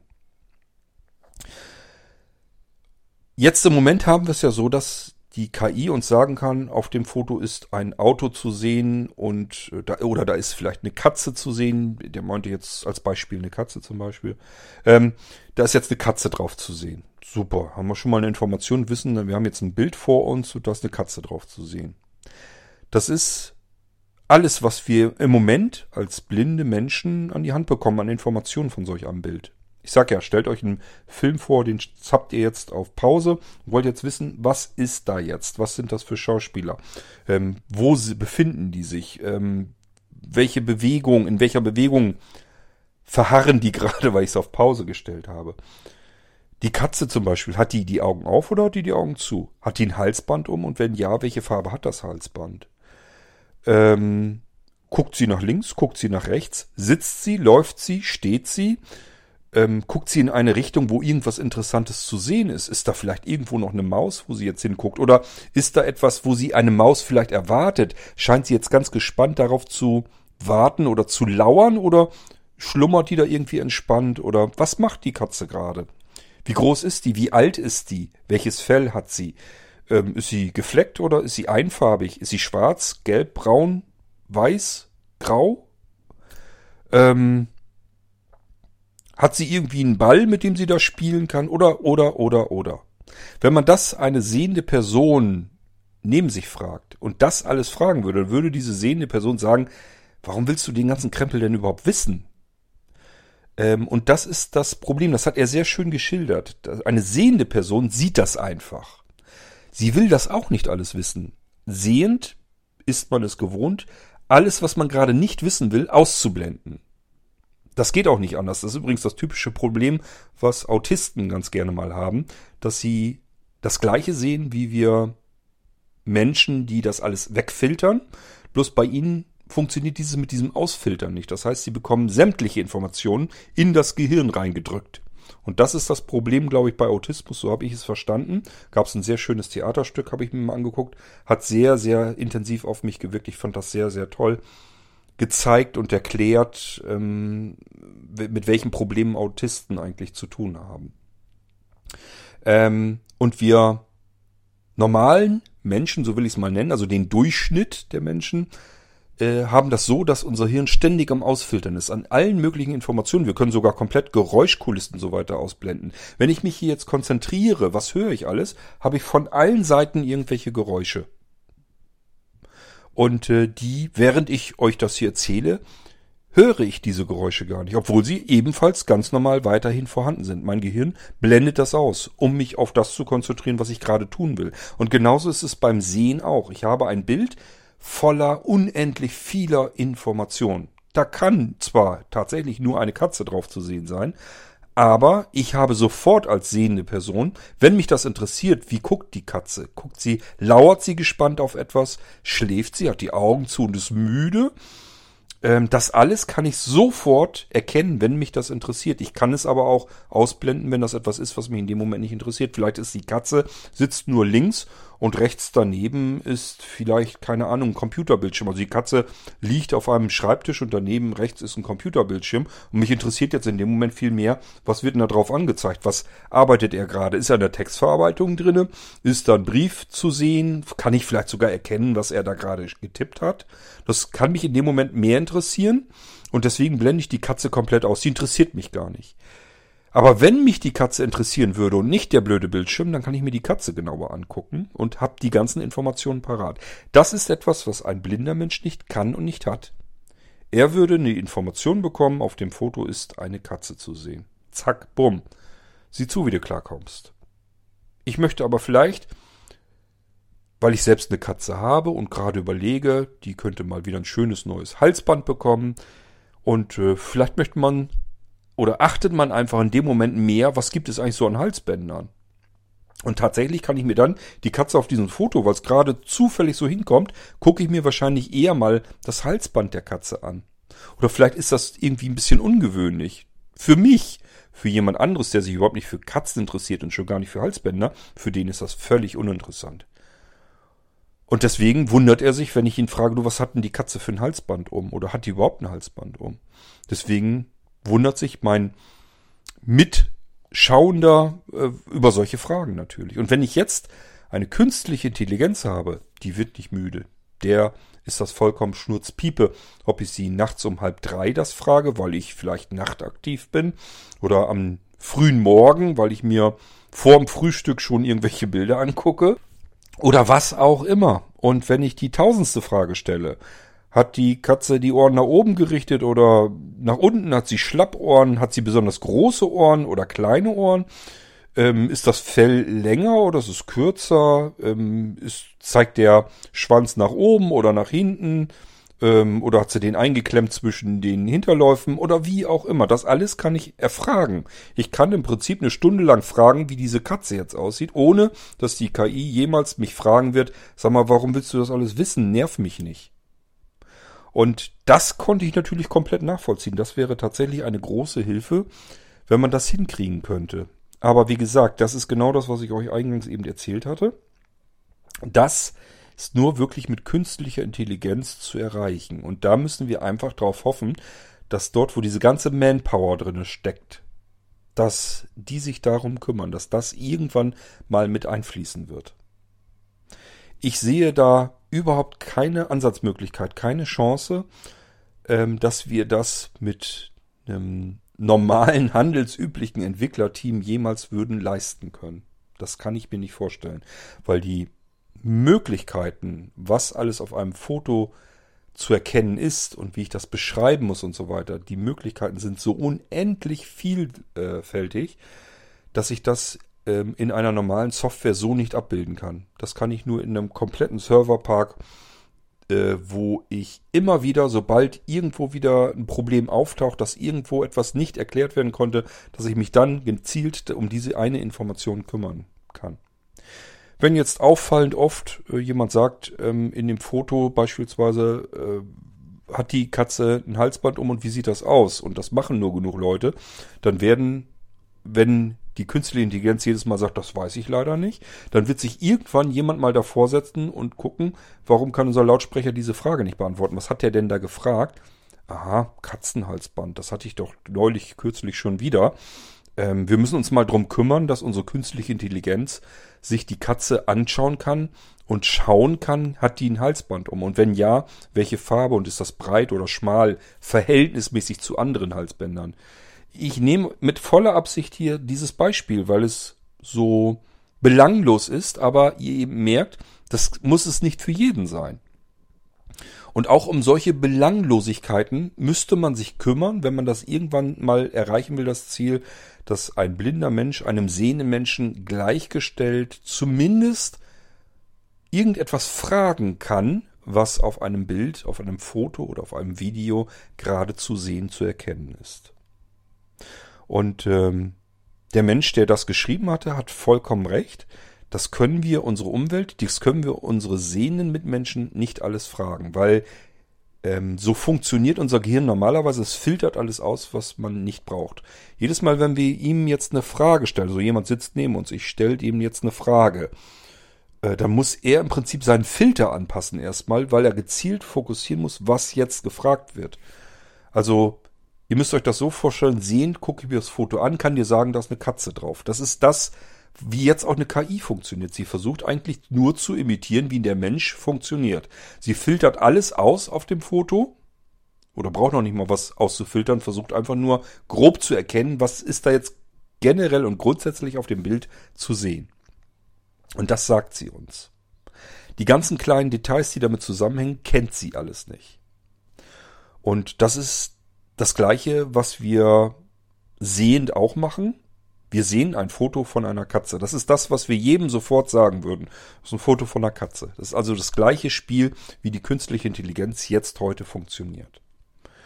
Und all das, was wir dann uns an Details aus diesem Foto zu dieser Katze noch heraussuchen können, da müssen wir jedes Mal extra unseren Filter anpassen. Wir müssen sagen, Halsband muss ich mir nochmal genauer anschauen. Ja klar, hat die ein Halsband um und so weiter und so fort. Das ist wirklich nicht so einfach. Das geht so weit, dass wir uns sogar Dinge, die überhaupt nicht in das Bild gerade hineinpassen, ähm, dass wir die nicht mal wahrnehmen. Habt ihr bestimmt schon mal davon gehört? Das ist ein Versuch in einem Video. Da sind mehrere am Ball spielen. Ich glaube Handball oder was die spielen. Das ist also, keine Ahnung, sechs, sieben, acht, neun Leute, die im Bild herumrennen und sich gegenseitig den Ball, Ball immer zuwerfen. Alle sind sie in weiß gekleidet und es rennt ein Mensch dadurch, der hat sich als Affe verkleidet, in einem schwarzen Fell. Der geht wirklich von rechts ganz normal langsam mitten durch diese Mannschaft, durch diese spielende Mannschaft hindurch, quer durchs Bild einmal so hindurch. Da sollte man annehmen, das geht gar nicht anders, das muss man sehen. Das kann gar nicht sein. Alle sind weiß, der ist schwarz, ist also vom Farb Farbkontrast her genau entgegengesetzt. Das ist so eindeutig, das sieht man so deutlich, dass man sich nicht vorstellen kann, dass, äh, dass man das nicht sehen würde. Ähm, ich glaube, es wird einem irgendeine Aufgabe gestellt. Irgendwie, wie viele Spieler kannst du zählen oder äh, wie oft wird der Ball hin und her geschmissen oder irgendwie sowas. Und dann ist man so fokussiert auf das, was man jetzt gerade herausfinden soll, dass man tatsächlich diesen schwarzen verkleideten Affen in dem Moment nicht durch das Bild laufen sieht. Jemand, der das äh, mitgemacht hat, der gesagt hat, der, also wenn man dem jetzt sagt, hast du da nichts weiter gesehen, da ist ein Affe mitten durchs Bild gerannt. Da sagen sich, hä, du hast doch eine Macke, das hätte ich doch gesehen. Mit Sicherheit ist da keiner durchgelatscht. Also so müsst ihr euch das vorstellen, wie stark unser Gehirn im Normalfall Bildmaterial, Bildinformationen und auch Geräusche komplett wegfiltern kann. Wir würden sonst sehr wahrscheinlich auch verrückt werden. Stellt euch mal vor, ihr seid in der Stadt und nehmt die ganze Zeit wahr, äh, den ganzen kompletten Straßenverkehr um euch herum. Ihr würdet ja bekloppt werden, verrückt werden. Ihr würdet gar nicht in Ruhe schlafen können. Und das ist auch das Problem, was man hat, wenn man das nicht gewohnt ist. Ähm, passiert mir des Öfteren, dass ich, äh, dass wir irgendwo eine, übernachten in einem Hotel oder so. Das ist halt in der Innenstadt. Da ist Krach die ganze Zeit. Natürlich macht man Fenster zu und hört das nur ganz dumpf und im, im Hintergrund. Aber es dauert viel länger, bis man einschläft, weil man diese Geräuschkulisse sonst nicht hat und dadurch natürlich mehr wahrnimmt. Unser Hirn braucht dann einfach eine Weile, um zu verstehen, okay, das ist jetzt so ein generelles Geräusch, das ist jetzt aber keine Bedrohung, ich muss hier jetzt auf nichts weiter achten, jedenfalls nicht auf dieses Geräusch und kann jetzt trotzdem in Ruhe schlafen. Ähm, und deswegen hat man da eher mal Einschlafprobleme als normalerweise. So, ähm, ich bin gerade am gucken. Wegen dem Akku. Obwohl ich euch, glaube ich, soweit alles erzählt habe, was ich euch jetzt erstmal erzählen kann.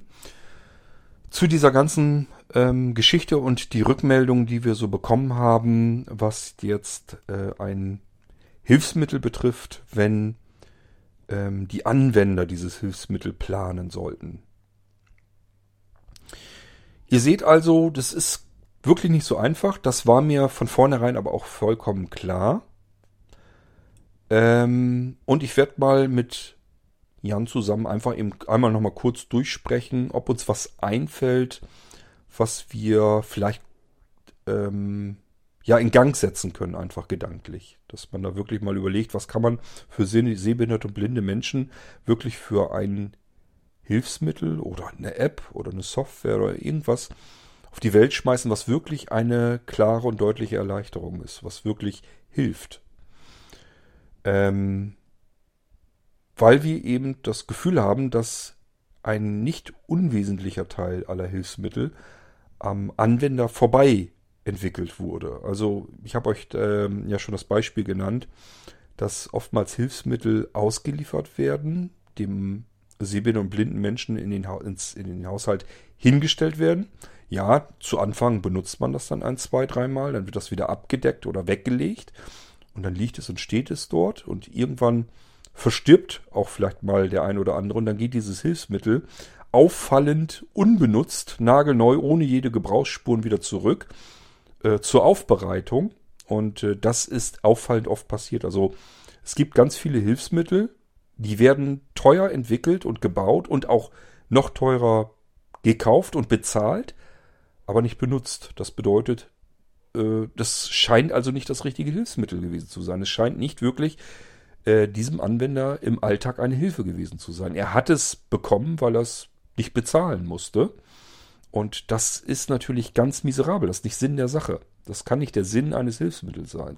Der Sinn eines Hilfsmittels kann ja nicht sein, dass ein Hilfsmittelhersteller vom Verkauf dieses Hilfsmittels lebt, sondern der Sinn eines Hilfsmittels muss es doch sein, ähm, den Menschen, die dieses Hilfsmittel benötigen, eine alltägliche Hilfe zu sein. Eine so große Hilfe, dass er Dinge, die er gegenüber einem nicht behinderten Menschen ähm, eben so nicht tun kann, dass er das mit diesem Hilfsmittel kompensieren kann. So gut es denn irgendwie geht. Das sollte doch das, das, der Sinn eines Hilfsmittels sein. Und das passiert ganz, ganz oft eben, dass das gar nicht der Fall ist. Und deswegen war ja so uns, unsere Überlegung, ähm, wäre es nicht besser, man würde im Prinzip die Betroffenen zuerst einmal fragen, was man da bauen sollte und könnte.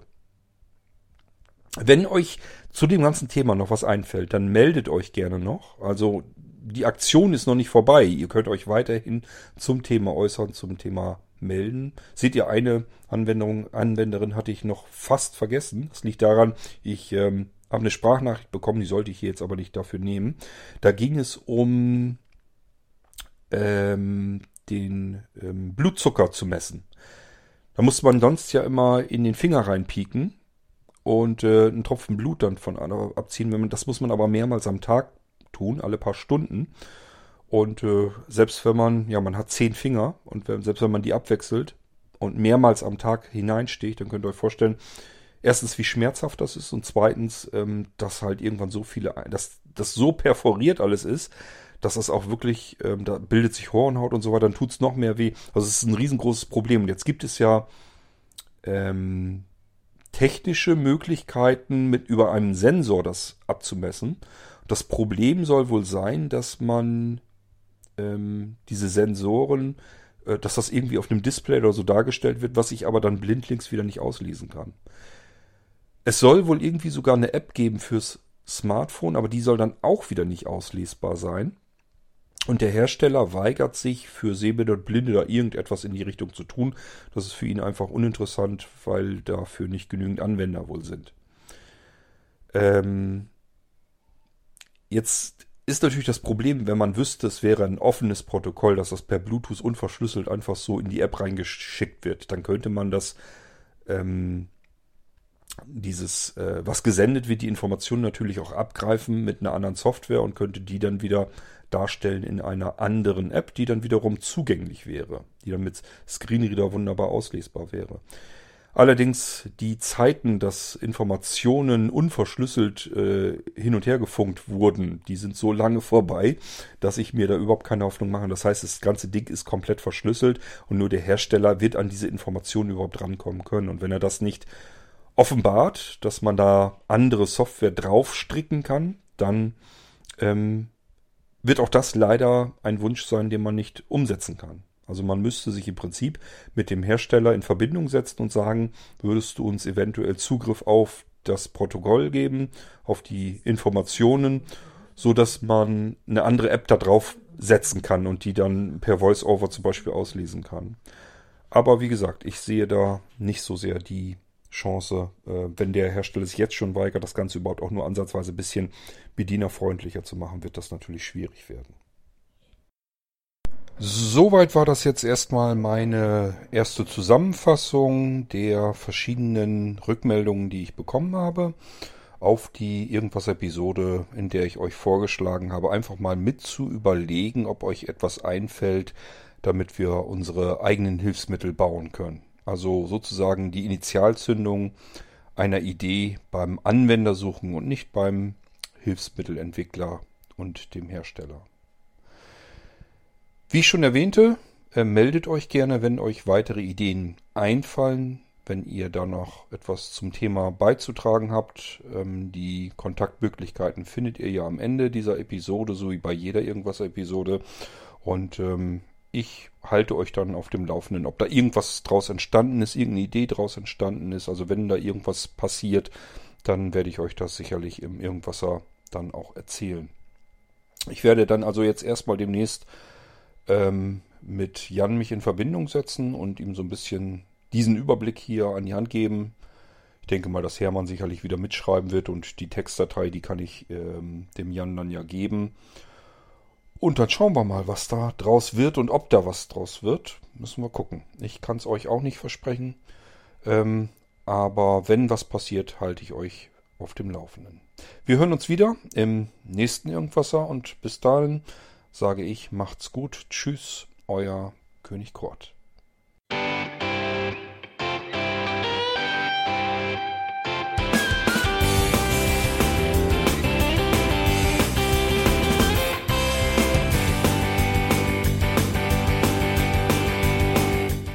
Das war Irgendwasser von Blinzeln.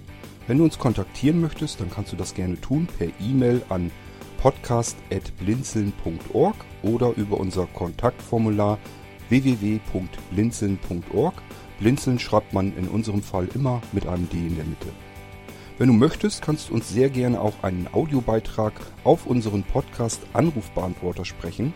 Der hat in Deutschland die Telefonnummer 05165 439 461. Und wenn du uns aus dem Ausland anrufen möchtest, dann ersetze einfach die erste 0 gegen die 0049 für Deutschland. Wir bedanken uns für dein Interesse und freuen uns schon darauf, wenn du auch beim nächsten Mal wieder mit dabei bist.